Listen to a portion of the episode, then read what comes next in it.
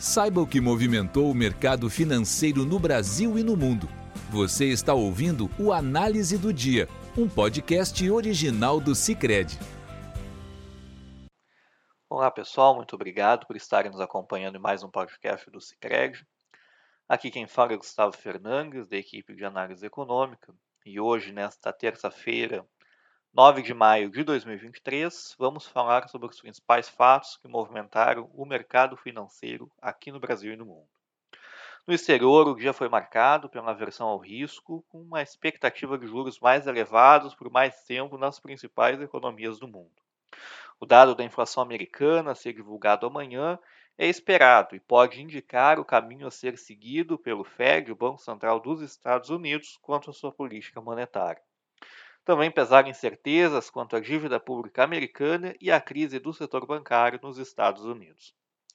Neste contexto, os mercados acionários europeus fecharam majoritariamente em baixa no início desta tarde, com o FTSE 100 da Bolsa de Londres caindo 0,18%, CAC 40 da Bolsa de Paris recuando 1,26% e o DAX da Bolsa de Frankfurt contrariando a tendência, com uma leve alta de 0,02%.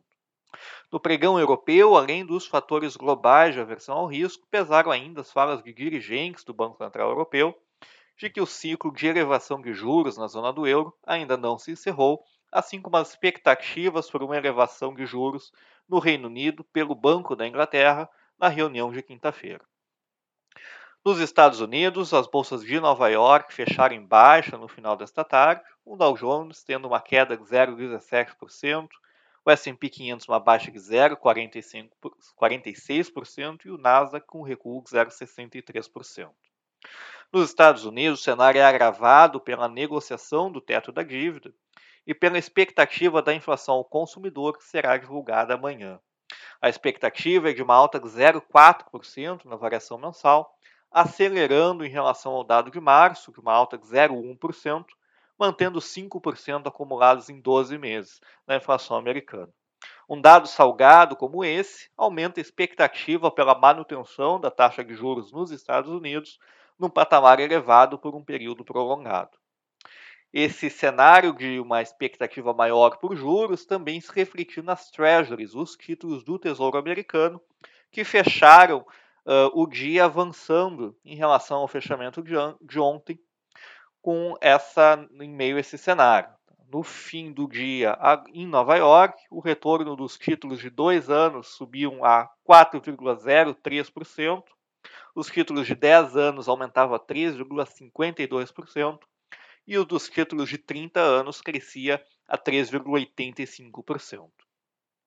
Aqui no Brasil, o Ibovespa se descolou do mau humor externo e fechou com uma alta de 1% aos 107 mil pontos, puxado muito pelos preços de commodities, além da devolução de algumas ações que caíram fortemente ontem. O dólar também fechou em queda, com o real se valorizando 0,48%, tá? cotando com o dólar cotado aos R$ 4,98 e devolveu parte da alta de ontem na esteira da confirmação do nome de Gabriel Galípolo o atual secretário executivo do Ministério da Fazenda, para a diretoria de política monetária do Banco Central. A ata do Banco Central, divulgada nesta manhã, referente à última reunião do Copom, sinalizou que não deve haver uma queda de juros tão cedo, o que também contribuiu para um dólar mais baixo.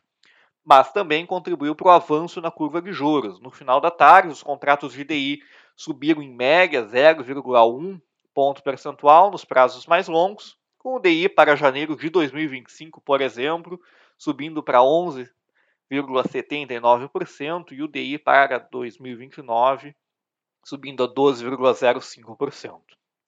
Há ainda expectativa pela apresentação do relatório uh, do projeto de lei do arcabouço fiscal para essa semana, de acordo com o relator do texto, o deputado Cláudio Cajado. É possível que o texto seja apresentado uh, nesta quinta, caso o presidente da Câmara, o deputado Arthur Lira, sinalize que deve que vote que o, o texto na próxima terça, dia 16 de maio. De qualquer forma, a perspectiva do texto é ele sair um pouco mais apertado do que ele chegou na Câmara, com um aumento das punições em caso de descumprimento das metas de resultado primário pelo governo federal. Tá? Uh, nesse sentido, com a perspectiva de aprovação do arcabouço e ainda numa versão uh, mais apertada do que veio da Fazenda, traz um pouco mais de tranquilidade e o que para os investidores e que pode acabar ajudando na queda dos juros à frente, caso esse cenário de fato se concretize. Com isso, nós encerramos o nosso podcast de hoje, agradecemos pela audiência e nos vemos amanhã. Você ouviu o Análise do Dia, um podcast original do Cicred. Até a próxima!